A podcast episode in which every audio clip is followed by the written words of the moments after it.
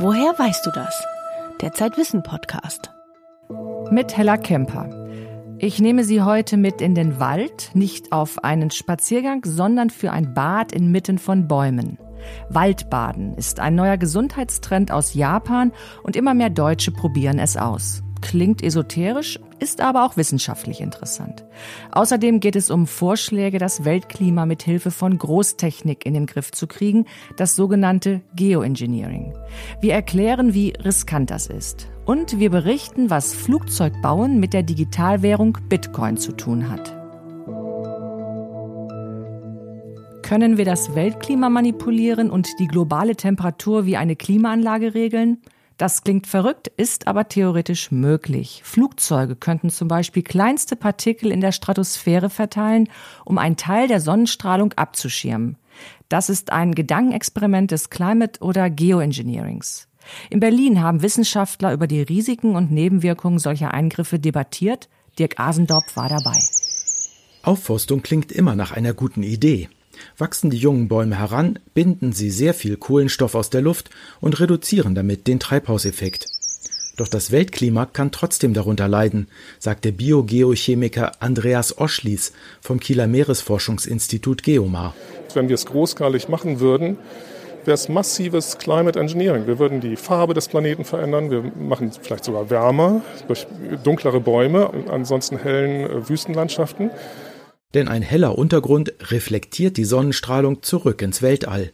Ein dunkler Wald dagegen nimmt sie auf. Und das wäre nicht das einzige Problem. Dann hat man riesige Plantagen, die müssen bewässert werden, die müssen äh, gedüngt werden, da müssen irgendwie Schädlinge bekämpft werden. Und das ist eine Großindustrie, die auch riesige Nebenwirkungen hat. Und das muss die Gesellschaft wissen.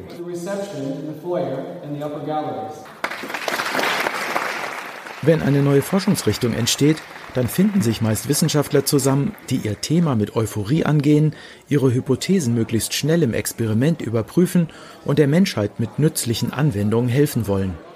Doch bei den Wissenschaftlern, die sich so wie Andreas Oschlies mit Climate Engineering beschäftigen, ist das anders. Was sie erforschen, wollen die meisten von ihnen gerade nicht in der Praxis erproben und schon gar nicht im großen Stil anwenden. Die allermeisten gehen dieses Thema mit einem großen Stück Respekt an. Und Wissen ist ein Forschungsthema, wo man schon sehr brisante und interessante Ergebnisse erzielen kann, die veröffentlicht werden können. Aber es ist ein Thema, die eine große gesellschaftliche Bedenken mit sich trägt. Mark Lawrence ist wissenschaftlicher Direktor des Potsdamer Instituts für Nachhaltigkeitsforschung IASS. Im Oktober hat er den weltgrößten Climate Engineering Kongress veranstaltet. 270 Wissenschaftler waren dafür nach Berlin gekommen. Vor allem vier Gründe sprechen gegen Climate Engineering. Die Hoffnung auf eine technische Lösung könnte die politischen Anstrengungen für die Treibhausgasreduktion unterlaufen. Die Methoden der Klimaklempner wären, wenn sie denn im großen Maßstab angewendet würden, sehr teuer. Sie könnten unbeherrschbare Nebenwirkungen entfalten und sie müssten über Jahrhunderte zuverlässig aufrechterhalten werden, denn ihr plötzliches Ende würde zu einem nicht mehr verkraftbaren Temperatursprung führen. Noch sind das aber nur theoretische Einwände. Wo gibt es praktische Experimente? Es gibt eigentlich keine. Es gibt Pläne auf dem Tisch. Deutschland ist vorne in das Verständnis von den Experimenten, die diskutiert und notwendig wären aber es ist eine große Zurückhaltung von Experimenten durchzuführen. Denn die Wissenschaftler erinnern sich noch gut an den Ärger, für den das sogenannte Lohafex-Experiment des Bremerhavener Alfred Wegener Instituts schon 2009 gesorgt hatte. Die Forscher hatten damals ein nährstoffarmes Gebiet des Südatlantiks mit sechs Tonnen Eisensulfat gedüngt. Sie wollten wissen, ob die damit ausgelöste künstliche Algenblüte langfristig Kohlenstoff bindet, wenn die Algen nach ihrem Absterben auf den Meeresboden sinken. In der öffentlichen Empörung über den technischen Eingriff auf hoher See ging das Ergebnis des Experiments weitgehend unter. Wissenschaftlich war das ein Riesenerfolg, weil wir so viel über den Ozean gelernt haben. Und es zeigte auch wissenschaftlich, dass unter vielen Bedingungen diese Technik nicht funktionieren würde. Das ist der fünfte Grund gegen Climate Engineering. Bisher gibt es nur Simulationen und Hochrechnungen, aber keinen praktischen Beweis, dass es überhaupt möglich ist. David Keith ist einer der wenigen, die das ändern möchten. Der Physiker leitet eine Forschergruppe an der amerikanischen Howard-Universität. Sie will 2018 mit einem Höhenballon Schwefelpartikel in der Stratosphäre verteilen und dann prüfen, ob damit in einer Art künstlichem Vulkanausbruch ein Teil der Sonnenstrahlung abgeschirmt wird. I want to make the case for research in the full knowledge that research will be misused. That with a broad effort, I expect to see, and we have some evidence already, uh, that forces that oppose action on mitigation, for example, some of the big oil companies or petrostates, may deliberately exploit this research to argue falsely against the need to cut emissions. Warum David Keith trotzdem an seinem Projekt festhält, das können viele seiner Forscherkollegen nicht verstehen. Der Kieler Biogeochemiker Andreas Oschlies aus meiner Sicht hat es einen wissenschaftlichen Sinn, das ist gucken, wie reagiert die äh, Öffentlichkeit, wie reagiert die Gesellschaft darauf. Also es ist ein sozialwissenschaftliches Experiment, das glaube ich ja. Aber naturwissenschaftlich bezweifle ich, ob das überhaupt kontrollierbar ist. Und das ist für mich eine große Frage, was ist überhaupt nicht der originäre Sinn oder das Ziel dieses Experiments? Das ist mir nicht klar und das wird nicht klar kommuniziert. Die Climate Engineering Forscher stecken in einer schizophrenen Lage. Sie wissen, warum sie lieber nicht am Klima herumdoktern sollten. Sie wissen aber auch, dass das Pariser Klimaabkommen ohne Climate Engineering wohl nicht erfüllt werden kann. Mark Lawrence rät deshalb zur Fortsetzung der Climate Engineering Forschung. Ich würde nicht sagen, lass die Finger davon, das zu verstehen, aber lass die Finger davon zu erwarten, dass wir in den nächsten wahrscheinlich paar Jahrzehnten wirklich auf großer Skala solche Techniken einsetzen könnten, sowohl aus technischen Gründen als auch aus politischen Gründen, als auch aus ethischen Gründen. Die Klimaforscher haben ein zwiespältiges Verhältnis zum Geoengineering. Ein Bericht von Dirk Asendorf. Das für dieses Jahr geplante Experiment an der Harvard University wird von dem Chemieprofessor Frank Keutsch mitgeleitet. Max Rauner hat nachgefragt, was die Forscher genau vorhaben.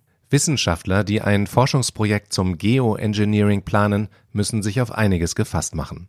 In Großbritannien scheiterte vor sechs Jahren ein Feldversuch der Cambridge University, nachdem Umweltorganisationen dagegen protestiert hatten. Die Forscher wollten zwar nur 150 Liter Wassertröpfchen in der Atmosphäre versprühen, aber das reichte, um die Gegner auf den Plan zu rufen, denn die symbolische Wirkung war größer. Nun wollen Wissenschaftler an der Harvard University eine Art Grundlagenstudie zum Geoengineering machen. Es ist kein Klimatest. Wir bringen vielleicht 100 bis 1 Kilogramm Material aus in der Stratosphäre. Das heißt, das hat für den Boden oder für Ökosysteme überhaupt keine Konsequenz. Worüber wir lernen können, ob es Ozon kaputt machen wird, ob es die Stratosphäre aufheizt, darüber können wir wahrscheinlich was lernen. Aber den Gesamtklimaeffekt, das kann nur aus Klimamodellen kommen. Sagt der Chemieprofessor Frank Keutsch.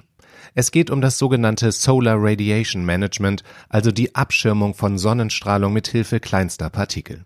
Die ursprüngliche Idee sieht dafür Schwefelteilchen vor, wie sie auch bei Vulkanausbrüchen freigesetzt werden. Diese Aerosole reflektieren einen Teil der Sonnenstrahlung ins Weltall, die Erde wird kühler. Doch die Schwefelpartikel schaden der Ozonschicht.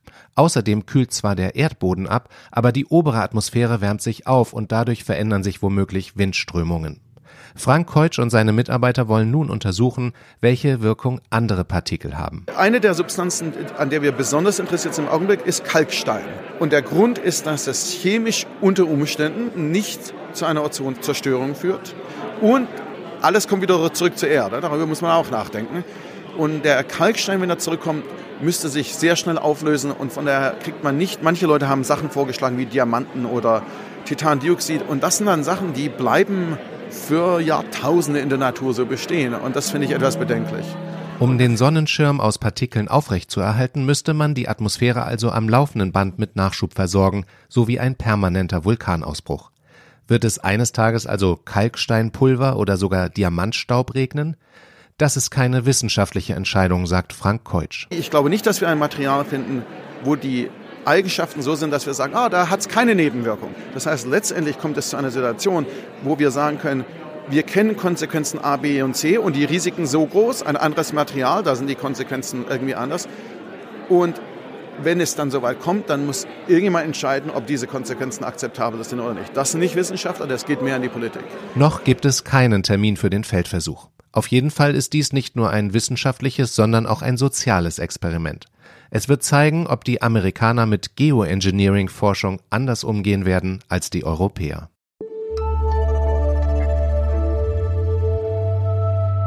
In der aktuellen Zeitwissenausgabe beschreibt Max Rauner, warum die Debatte über Geoengineering jetzt wieder für Aufregung sorgt und warum nicht alle Ideen der Klimaklempner so verrückt sind, wie sie klingen.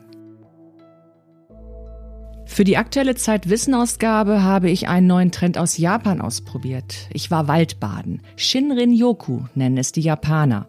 In Ostasien hat die Waldmedizin eine lange Tradition. Als ich gut gelaunt von meinem Waldspaziergang zurückkam, begrüßte mich mein Kollege Max Rauner mit großer Skepsis. Warum eigentlich, Max?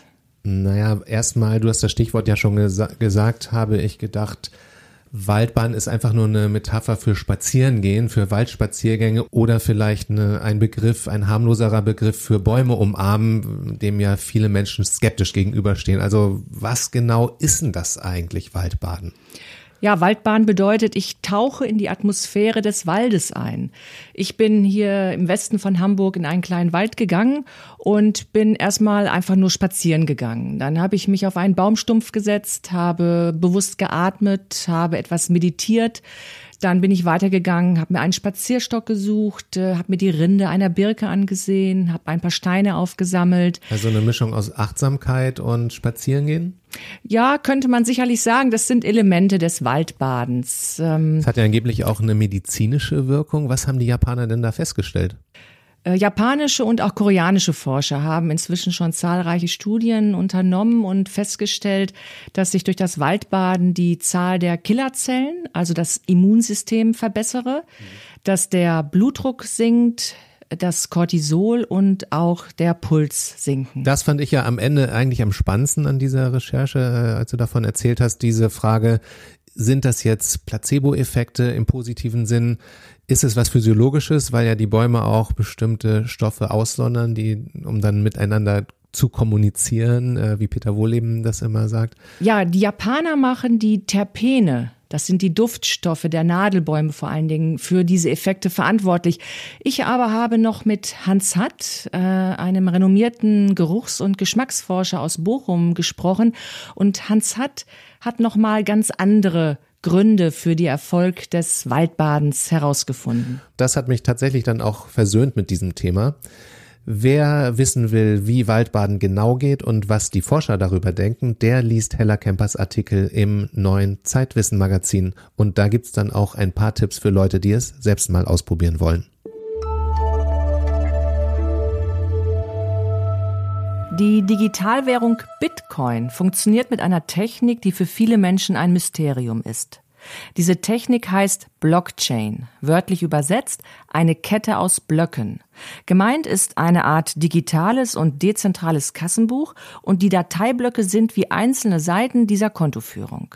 Die Blockchain-Technik wird aber nicht nur für Bitcoin verwendet, sondern auch die Lufthansa interessiert sich neuerdings dafür. Zeitwissenautor Julius Tamm hat sich in einem Hangar des Hamburger Flughafens umgesehen. Eine Boeing 737 am Flughafen Hamburg. Ein Vierteljahrhundert ist diese Maschine geflogen. Heute steht sie in einem Riesenhangar und dient nur noch der Ausbildung. Dieser Flugzeugtyp besteht aus mehr als einer halben Million Bauteilen. Von den Sitzen über die Türen bis hin zu den Schaltern im Cockpit. Jedes Bauteil durchläuft zahlreiche Hände und Stationen, bevor es montiert werden darf. Die Lufthansa muss dabei den Weg vom Hersteller bis zum fertigen Flugzeug akribisch dokumentieren, erklärt Thilo Knob von Lufthansa Industry Solutions. Heute ist es so, dass diese verschiedenen Player, das sind ähm, Original-Equipment-Hersteller, das sind ähm, natürlich die Airlines, das sind Reparaturbetriebe wie die Lufthansa Technik, das sind aber auch ähm, Teilehändler, Gebrauchtwarenteilohändler, das sind Lessoren, Banken, Versicherer, Regulatoren. All das passiert im, im Hintergrund, was vielleicht ein Passagier nicht unbedingt so äh, mitbekommt. Und da ist ein immenser Dokumentationsaufwand für diese Teile. Also jedes Teil hat eine Geschichte. Und diese Geschichte muss bei Eigentümerwechsel nachvollzogen werden können von Dritten. Als er an erster Stelle von den Behörden. Bis jetzt wird die Lieferkette der Bauteile mit Hilfe von Excel-Tabellen dokumentiert. Das soll sich ändern. Thilo Knob und sein Team wollen die Blockchain-Technologie dafür einsetzen. Sie ist bekannt geworden durch die Kryptowährung Bitcoin. Blockchain heißt übersetzt Kette aus Blöcken. Das ist ein dezentrales Register von, von Transaktionen. Ähm, was kryptografisch gesichert ist und unveränderbar und ähm, verteilt auf verschiedenen Knoten äh, da liegt, äh, so es schwierig ist, äh, das zentral zu verändern, sondern man müsste dann alle Kopien auch mit verändern. Letztendlich Kryptographie bedeutet, dass man digitale Inhalte ähm, so darstellt, dass sie, ähm, dass sie eine gewisse Repräsentanz haben, so eine Art digitalen Fingerabdruck. Blockchain sind also miteinander verkettete Dateien. In der Industrie wird die Blockchain zunehmend populär, weil sich damit Lieferketten dokumentieren lassen. Angenommen, ein Zulieferer stellt die Sitzbezüge für das Flugzeug her. Verlässt der Stoff die Fabrik, wird er in der Blockchain registriert. In einer zweiten Fabrik wird damit ein Flugzeugsitz bezogen. Und auch dieser Schritt wird mit einem digitalen Code in der Blockchain verankert. So ist der Weg vom Ursprung bis zur Montage lückenlos nachvollziehbar. Was die Unternehmen neben der Transparenz an der Blockchain-Technologie fasziniert, ist die Sicherheit des Systems. Ja, die Sicherheit ist einmal die, die Verteiltheit. Es gibt keine zentrale Instanz, die für, äh, für die Inhalte verantwortlich ist. Es ist nicht wie ein Server, der von einem Administrator administriert wird und der die Hoheit über diese Daten hat, sondern nein, sie gehört allen oder keinem, also allen, die in der Community sind. Und das, das Gute ist auch, dass man ganz klar zeigen kann, wem die Daten gehören. Also es gibt ähm, private Schlüssel, die dann den Zugang zu diesen Daten ähm, ermöglichen. Wenn man die nicht hat, ähm, ähm, kann kein Mensch auf der Welt einem, einem helfen. Zwar können auch Unbefugte, die in den Besitz des digitalen Schlüssels kommen, die Daten einsehen, aber sie können die Lieferkette nicht nachträglich fälschen. Die Bitcoin-Währung geriet unlängst allerdings in die Kritik, weil das System immer mehr Strom verbraucht. Die Blockchain-Technik der Lufthansa ist davon aber nicht betroffen, erklärt Thilo Knob. Also ich meine, dieser Energieaufwand bei Bitcoin kommt ja daher zustande, es ist ein offenes Netzwerk und ähm, äh, man muss davon ausgehen, dass es falsche Player gibt. Daher müssen äh, Proof-of-Work-Systeme ähm, wurden ausgewählt, um den Konsensmechanismus herzustellen. Das heißt, man muss eine Rechenaufgabe lösen durch Würfeln, kann man sich das vorstellen. Und das passiert Tag und Nacht in, in Rechenzentren. Und auf der anderen Seite im, im Private-Bereich, ähm, da kann man sich ja das völlig selber gestalten, wie man den Konsens herstellt. Das, das ist ja dann ein ganz anderes Setting. Das ist ja dann äh, wie ein Intranet.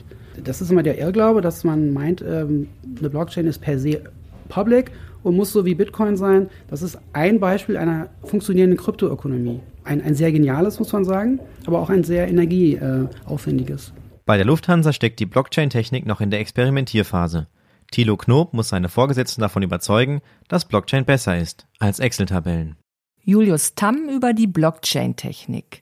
Auch im aktuellen Zeitwissen berichten wir über die revolutionäre Technologie, die ein nachhaltiges Wirtschaften beflügeln könnte, wenn es denn gelingt, ihren enormen Stromhunger zu zügeln.